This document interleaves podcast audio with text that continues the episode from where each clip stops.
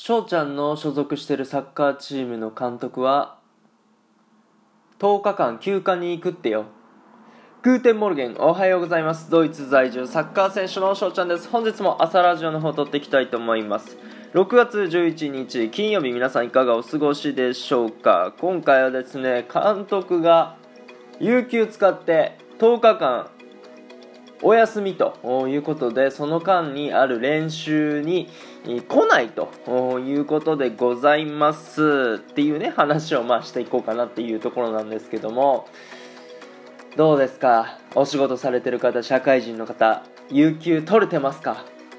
あもうやっぱドイツに来てあるんですよ。まあ基本的に僕の所属してるリーグっていうのはあのサッカー選手をやりながらお仕事をしてるっていうね、えー、方が大半なので、まあ、学生の方あもちろんプロ契約の子もいたりはするんですけどもまあ、大半があの監督だったりも有給休暇をね、えー、まあ、取って休みを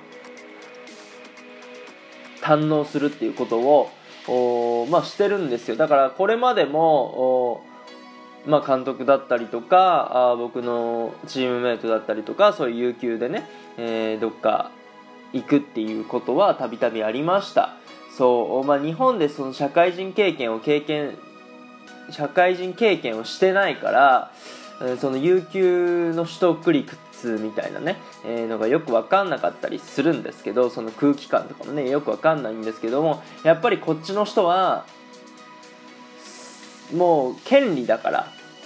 取って当たり前でしょっていう雰囲気なんで、えー、今回もだから僕らの監督は家族のもとへ、えー、トルコ人の方なんでトルコに行くそうです、もうニコニコしてましたよ。だから火曜日に練習があってで水曜日から、あのー、トルコに行くみたいな話をしてたんですけどももうニコニコニコニコ。もう機嫌がいいこと。ね。そのいつもね機嫌が悪いとかそういうわけじゃないんですけどもやっぱりその10日間の休暇そして、えー、母国トルコに行けるっていうね、えー、その満面の笑みがもう溢れ出てましたね。うん。まあ僕はねもう別に有給とかっていうよりもサッカーしてる時点でなんだろうな。その有給とか取っ